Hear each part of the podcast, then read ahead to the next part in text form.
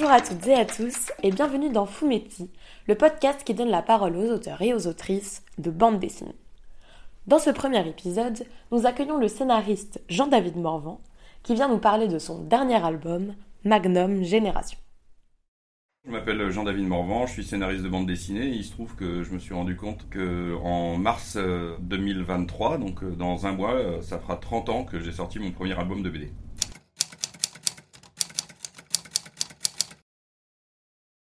Magnum Génération, c'est sur la création de l'agence Magnum, ce qui fait qu'en fait, finalement, la BD s'arrête au moment de la création même euh, de l'agence. Et c'est comment euh, des photographes euh, ont décidé de créer une coopérative qui leur a permis de, fonder cette agence en 1947 et c'est tout le cheminement intellectuel finalement de ce qui est arrivé. Mais pour eux, le cheminement intellectuel, c'était aussi d'aller sur le terrain, guerre d'Espagne, Seconde Guerre mondiale. ils sont allés au plus près de tous les conflits pour, pour faire des photos et créer cette agence. les photographes sont, sont assez importants. Il y a Robert Capa, il y a euh, Chim, il y a Georges Roger, et puis euh, il y a Henri Cartier-Bresson, qui est sans doute euh, avec Kappa le plus connu. Et il se trouve qu'il y a un petit fantôme dans toute cette histoire-là qui s'appelle Garda Taro, qui est une femme qui les a sans doute inspirés, ou en tout cas avec qui ils ont inventé cette, cette, cette agence, mais elle est morte pendant la guerre d'Espagne en 1937, donc elle n'a pas pu faire partie en 1947 de la création et des membres fondateurs.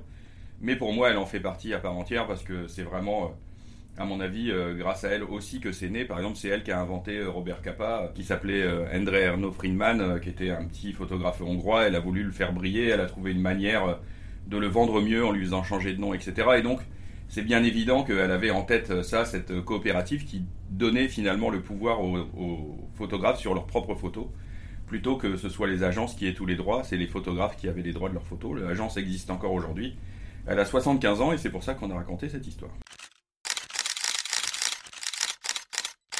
Mélanger la photo et le dessin, c'est pas euh, pas si courant. Alors on a un grand ancêtre euh, qui, qui s'appelle le photographe hein, de, de, Guibert, de Emmanuel Guibert, hein, qui est formidable chez Dupuis justement, euh, qui, a, lancé ça. Et au début, d'ailleurs, dans la collection Magnum, les deux premiers titres, celui sur Kappa et celui sur Cartier-Bresson, on n'osait pas mélanger les photos et les BD, on mettait les photos dans un cahier spécial à part. Et puis après, quand on a travaillé sur Sim McCurry ou sur Abbas, qui, a qui a pris en photo le match Rumble in the Jungle de, Forman et, Mohamed Ali à Kinshasa, on, s'est décidé à mettre les photos dans la narration. Et à partir de là, ça a été vraiment un travail euh, assez euh, excitant. Parce que je pense que la photographie, c'est euh, un millième, parfois un millième de seconde de l'univers coupé dans un rectangle. c'est vraiment un instantané, et ça c'est le moins qu'on puisse dire. Et alors que la bande dessinée, en fait, on peut, c'est sur le long terme. C'est un enchaînement de cases. Donc on peut raconter tout ce qui amène à la photo, aussi bien au niveau du parcours des personnages, du parcours physique, que du parcours psychologique. C'est-à-dire en fait on tourne autour de la photo finalement, et c'est ça le vrai, euh, c'est ça je pense ce qui est, ce qui est fort entre la BD et la photo, c'est que l'un et l'autre se, euh, se complètent plus qu'ils ne se, surexposent, on va dire comme ça. Et donc c'est vachement intéressant, je trouve, de, de, raconter ça. Et ensuite il y a des choses vraiment sympas qu'on peut faire avec avec, euh, avec la photo, c'est-à-dire qu'on peut aussi euh, imaginer la photo qu'il a peut-être prise avant et la photo qu'il a peut-être prise après, euh, et, et, la, et la mettre en scène aussi, parce que c'est des photos qu'on verra jamais. Et donc on travaille un peu là-dessus, sur, par exemple sur, sur le 11 septembre de Steve McCurry. il a pris une photo d'un mec qui revenait des tours, qui venait de s'effondrer, un pompier habillé avec son casque, son gros uniforme. Et donc euh, nous, on a, on a pris cette photo, le, pompier d'assez loin, et en fait dans la case d'après, on a fait un gros plan sur le, sur le pompier. Donc du coup, la photo devient quelque chose de narratif. Ça devient presque parfois une case de BD. Mais la seule euh, différence, c'est que euh, on a quelques tabous, on va dire. On redessine pas les photos, on ne les recadre pas, évidemment. Donc elles sont telles qu'elles ont été choisies par le photographe, et on ne met pas de texte sur la photo non plus, parce que ça amputerait une partie de la photo. Donc si on met des textes, on les met à côté, mais il n'y a jamais aucune bulle ou aucun pavé de texte qui vient empiéter sur la photo. Donc la photo, quand il y en a dans une page, elle est vraiment toujours euh, centrale, euh, même si elle est euh, sur le côté ou ailleurs, mais c'est quand même toute la page tourne autour de ça. Mettre des photos et des journaux, c'est une bonne manière d'ancrer les choses dans le réel, de montrer que ça a vraiment existé. Et je pense que c'est important, non pas qu'on dise que c'est une histoire vraie, mais c'est vrai qu'aujourd'hui pour les gens dire que c'est une histoire vraie, c'est toujours un peu impressionnant on peut pas s'imaginer que des gens ont vécu des telles choses. Donc ancrer ça dans la réalité, dire je vous raconte pas des conneries, c'est c'est important. Après, évidemment, on retravaille les scènes. Il y a des choses, on ne sait pas si ça s'est vraiment passé. Des discussions, est-ce que c'était vraiment à cet endroit-là? Est-ce qu'ils étaient tous ensemble? On peut pas savoir mais tout l'esprit de ce qui est de ce qui est dit dans cette BD, qui est finalement plus une BD de copains au bistrot, si on y réfléchit bien. Euh, il y a plus de scènes où ils sont au bistrot au Dôme à Paris que de scènes de guerre finalement. C'est une BD d'amitié d'une certaine manière, et c'est la fondation de Magnum, c'est aussi une histoire d'amitié. Euh, et, c'est ça, et c'est vrai que l'ancrer dans la réalité, c'était euh, hyper important, et ça m'est venu tout seul.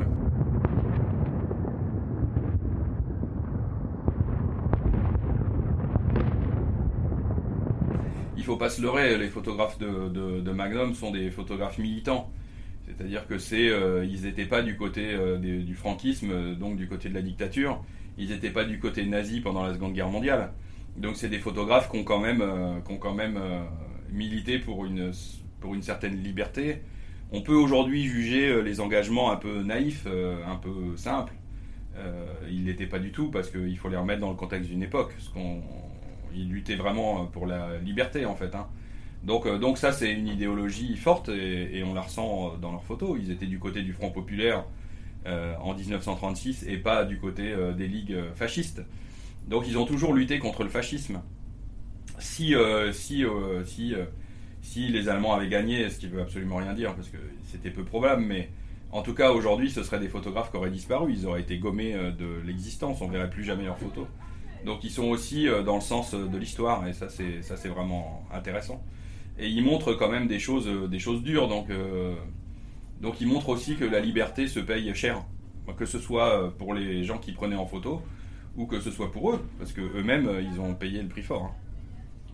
En fait, on peut se dire effectivement c'est c'est une c'est un truc hors du commun et en fait c'est un truc qui a vraiment existé donc ça change aussi la perspective, c'est-à-dire on sort un peu du côté aventure pour rentrer dans le côté drame humain d'une certaine manière. Mais ce qui est fou avec ces photographes-là, euh, c'est que elle et ils ont choisi d'aller au, devant du drame. Hein, c'est comme dit Kappa, c'est euh, si pas si ta photo est ratée, c'est que t'es pas assez près. Euh, donc ça veut dire qu'il faut pour faire une photo, il faut être là où ça se passe, au moment où ça se passe. Et donc ça induit beaucoup de risques. Et il y en a quand même pas mal qui l'ont payé ce risque. Hein. au moins, au moins dans les cinq qui des fondateurs, puisque je compte Garda Tarot sur ce coup-là. Euh, il y en a quand même trois qui sont morts euh, pendant, euh, dans l'exercice de leur métier. Donc, donc c'est vrai que vrai que ça rajoute quand même rajouter cette réalité là au drame fait, dire que qu'il y a quand même une prise de risque optimum. Tout ça pour, comme je dis toujours, aller montrer des choses horribles à des gens qui n'ont même pas envie de les voir, c'est-à-dire nous. C'est-à-dire, est-ce qu'on a vraiment envie de savoir ce qui les enfants tués en Espagne ou, la misère partout dans le monde ou la guerre en Syrie, etc. On n'a pas envie de les voir. Et pourtant, c'est important qu'on les voit. Et donc, c'est balèze que des, que des gens prennent le risque d'aller nous, montrer ça. Ils étaient le fruit de cette époque-là, en fait. Et le bouquin, il s'appelle d'ailleurs Magnum Génération, euh, entre parenthèses avec le S, euh, parce que euh, ça veut dire que c'est la génération qu'a créé Magnum, c'est aussi les générations de photographes d'après. Parce qu'après la bande dessinée qui fait 180 et quelques pages, il y, a, tout un portfolio de, de, la majorité des photographes Magnum, et puis après, il y a encore un texte qui explique, mais donc c'est aussi les générations d'après. Et puis surtout, moi je pense que c'est ma génération. En tout cas notre génération, c'est-à-dire euh, toutes les générations qui ont connu le monde grâce à Magnum à une époque en plus au début où il n'y avait pas de télé ni rien. On pouvait découvrir le monde qu'à travers leurs photos. Et donc ils ont formé euh, le monde entier finalement euh, à l'histoire du monde grâce à leurs photos. Donc donc c'est quand même des gens importants. Alors vous l'aurez compris, Magnum Génération est une bande dessinée très riche. Entre de nombreuses photos tirées des archives de Magnum, des extraits de journaux de l'époque ou encore un portfolio de tous les photographes de l'agence, vous n'aurez pas le temps de vous ennuyer. S'il s'agit avant tout d'une histoire qui se déroule au cœur des guerres, puisque c'est ainsi que travaillaient Robert Capa, Garda Taro et tous les autres, c'est également une BD qui parle d'amitié et d'engagement. Alors si vous êtes fan de photos, de journalisme, d'histoire avec un grand H, ou encore de reportage, n'hésitez pas à aller y jeter un œil, ça vaut vraiment le détour. Je vous laisse maintenant avec JD pour une recommandation de lecture. Merci à toutes et à tous pour votre écoute et à très bientôt. En recommandation BD, je vais faire une recommandation euh, manga. Euh, moi, pour moi, euh, je lis aussi bien des BD que des mangas, des comics américains, des BD de n'importe où dans le monde, des trucs très commerciaux, comme on pourrait dire, comme des choses très indépendantes. Mais je, recommanderais bien un manga qui s'appelle Shigurui, qui sort chez Panini, qui est un truc complètement fou. Alors, c'est pas pour les enfants, mais je pense que peu d'enfants écouteront ça. qui est un manga de, de samouraï complètement incroyable avec des fois des pages et des séquences tellement belles dans la violence en plus qu'elles elles, m'ont donné parfois envie de, pleurer tellement je trouvais ça beau. Donc, euh, voilà, Shigurui c'est parfaitement malsain, donc faut faire attention, c'est pas pour tout le monde, mais c'est vraiment, euh, c'est vraiment à la fois magnifique et tellement euh, torturé que ça provoque des émotions qui sont assez rares en bande dessinée et ça vaut le coup d'essayer.